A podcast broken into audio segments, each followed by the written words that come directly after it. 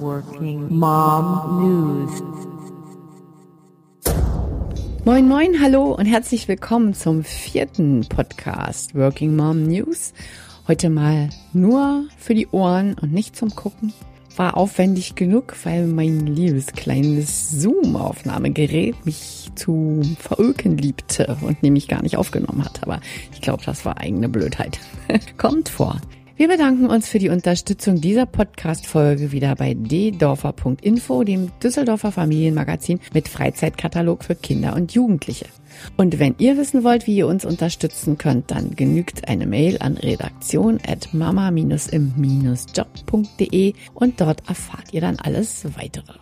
Dank dreier Frauen aus dem MIT Media Lab gibt es jetzt wenigstens in Boston schon mal smarte Parkbänke. Wieso smarte Parkbänke? Man sitzt doch da eigentlich nur drauf. Jaha. Aber an denen kann man seine Mobilgeräte aufladen. Das ist sehr clever. Und es werden außerdem noch Daten über Luftverschmutzung und Lärmpegel ans Internet gesendet an diesen jeweiligen Standorten. Sind bereits fünf Bänke in Boston verteilt, die alle von Cisco Systems gesponsert wurden. Und ich würde mir wirklich wünschen, wenn dieser Trend, diese Sofas, S-O-O-F-A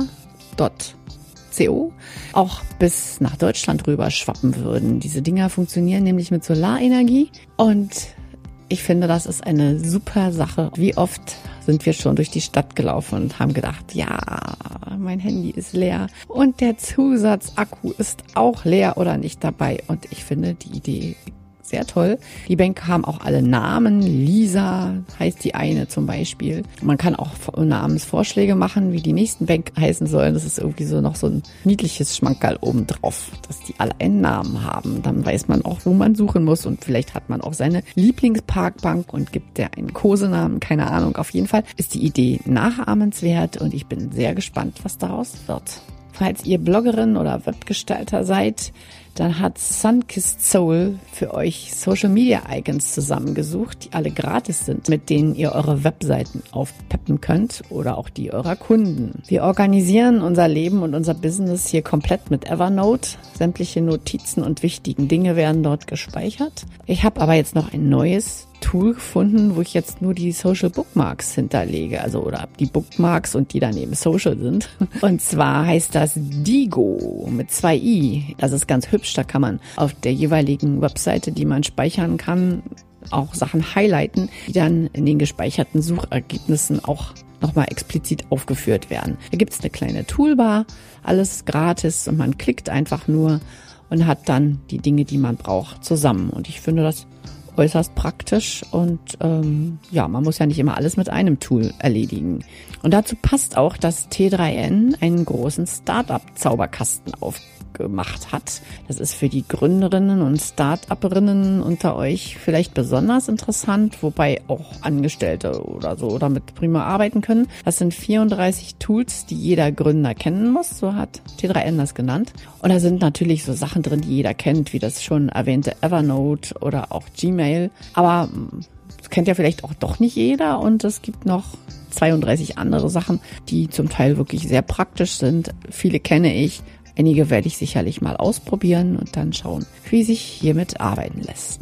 Die Karrierebibel hat 15 Weiterbildungsideen gefunden, die sich auch im Urlaub umsetzen lassen. Also lesen kann man natürlich, das ist klar, dicke Bücher zum beruflichen Thema, aber natürlich geht das auch online und die haben noch viele weitere Ideen und ihr solltet da einfach mal reinschauen. Es ist wie immer in den Show Notes zum Beitrag des Podcasts verlinkt. Dann habe ich noch einen Kinotipp für euch. Finding Vivian Meyer es war eine geheimnisvolle Streetfotografin, die ist in den 20ern geboren und hat in den 30er, 40er, 50er Jahren ja eben Streetfotografie gemacht, Menschen abgelichtet, Straßensituationen. Sie hat allerdings nie auch nur ein einziges Bild davon veröffentlicht und die Bilder sind nur ganz zufällig entdeckt worden, 2009. Und über diese Bilder hat man versucht, ein Porträt dieser Fotografin zu erstellen, was wohl gar nicht so ganz einfach war, weil die sich halt auch ja sehr bedeckt gehalten hat mit allem. Ich war wohl Kindermädchen und der Film soll sehr interessant sein und ähm, ich gebe euch einfach erstmal diesen Kinotipp und ihr könnt ja vorher dann auf Spiegelkultur darüber lesen. Auch das ist in den Show Notes verlinkt. Eine neue Rubrik bei Working Mom News ist die Frage des Tages. Und die lautet heute, musstet ihr eure Kinder schon mal mit zur Arbeit nehmen und wie haben eure Arbeitgeber reagiert? Also es kommt ja immer mal vor, dass man einen Betreuungsnotfall hat, irgendjemand fällt aus oder Kind ist krank oder so. Und ich wüsste gerne, wie eure Erfahrungen damit sind. Und ihr könnt euer Feedback natürlich wie immer als Soundschnipsel hinterlegen oder Ihr könnt einfach antworten auf Twitter at Mama im Job oder Facebook Mama im Job oder bei Google Plus.